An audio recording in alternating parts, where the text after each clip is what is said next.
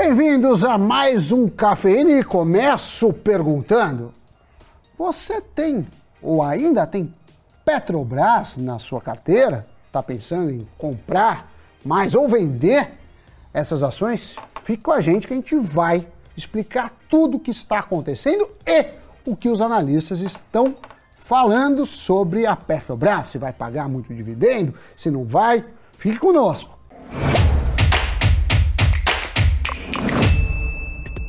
Olá pessoal, Sammy Boy, bem-vindos a mais um Cafeína. Olha, a Petrobras continua sendo um assunto de grande interesse de muitos investidores. Primeiro, a estatal anunciou seus números do semestre e manteve o pagamento de altos dividendos. Na sequência, o presidente da companhia disse em entrevista que uma mudança na distribuição de dividendos não foi descartada, mas que isso deve acontecer mais para frente e de forma suave. E aí, o que, é que será que os analistas estão pensando disso tudo?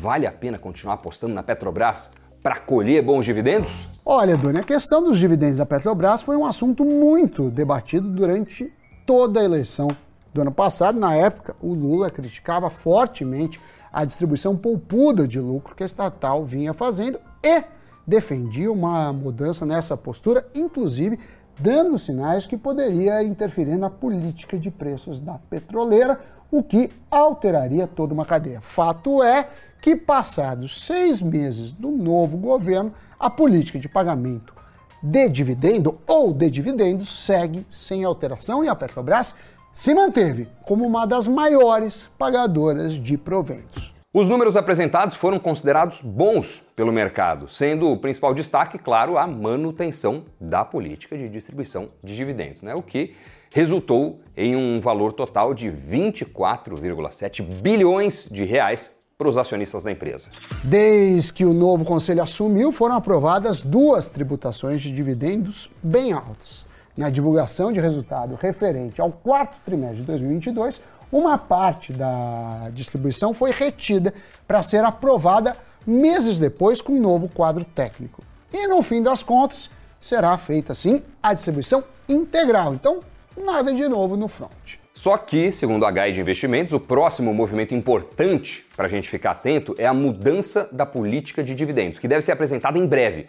Pelo menos até a gravação desse programa ainda não foi.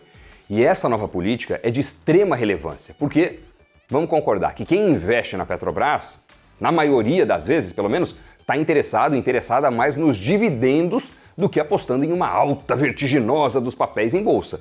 E na visão de alguns analistas, a distribuição da petroleira tende a ser mais flexível e ter como referência algum parâmetro com pares internacionais. Aliás, o presidente da Petrobras já comentou seu interesse em definir a nova regra com base nessas duas diretrizes. Em entrevista à Folha de São Paulo, o presidente Jean Paul Prates afirmou que a política de distribuição de dividendos deve sofrer uma mudança gradual. Essa fala deixou muitos analistas em alerta mas as recomendações seguem diversas. E sendo assim, trouxemos então o que o JP Morgan, o UBS, o Goldman Sachs, a XP, o Morgan Stanley, Itaú, BBA, BB Investimentos, Safra e Guide têm a nos dizer sobre as ações. É, quando a gente faz um balanço das recomendações de mercado, tem algumas casas recomendando compra, algumas recomendando venda, a maioria está mantendo uma posição neutra. O JP Morgan, por exemplo, é um dos que passou sua recomendação de neutra para compra de Petrobras. O preço-alvo é de 41 reais para eles. E Goldman Sachs foi outro que passou sua recomendação para compra, aumentando inclusive o preço-alvo da ação. Os analistas acreditam em uma valorização das ações por conta da política de preços de combustíveis aplicada pela estatal e o valor do petróleo lá fora. A XP, por outro lado, acredita que provavelmente essa tenha sido a última grande distribuição de dividendos da Petrobras e que mudanças vão acontecer.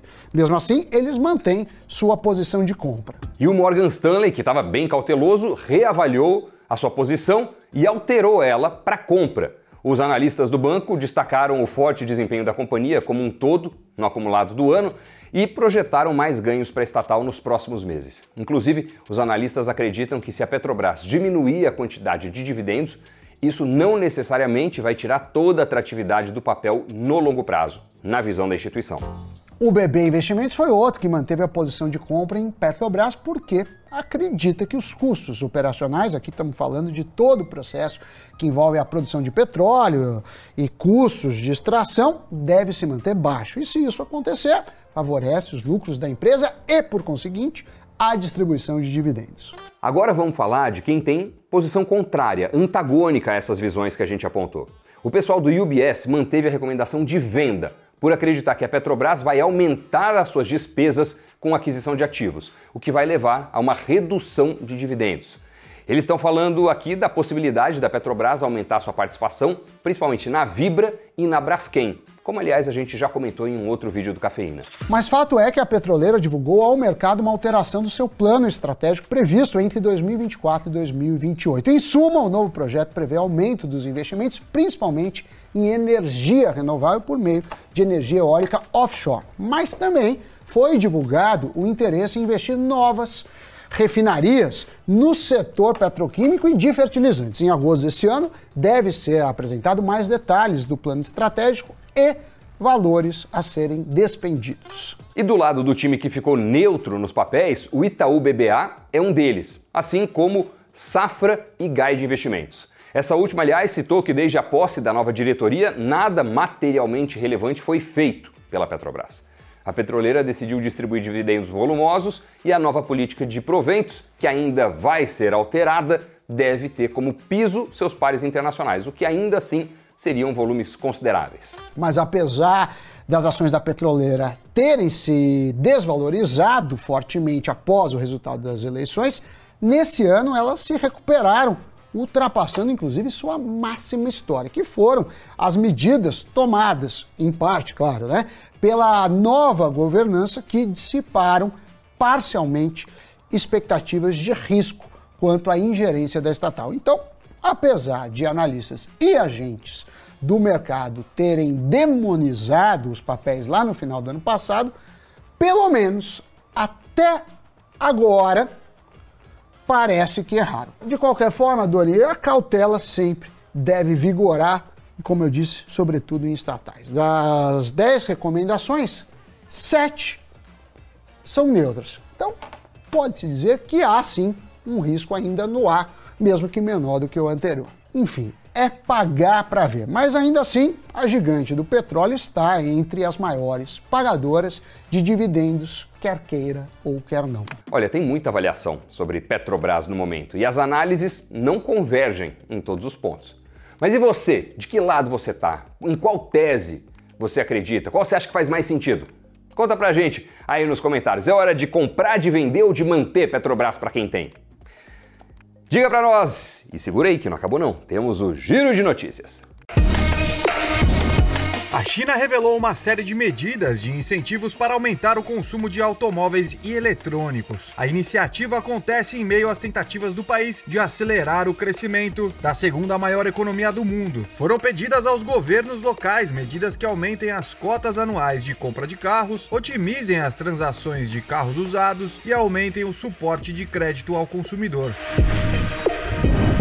O Brasil registrou recorde de migrações de consumidores ao mercado livre de energia no primeiro semestre. Foram 3.330 novas unidades consumidoras. O movimento acontece em meio a um cenário de preços baixos e maior oferta de produtos que vem despertando o interesse de consumidores mesmo fora do eixo sul-sudeste. Os dados são da Câmara de Comercialização de Energia Elétrica.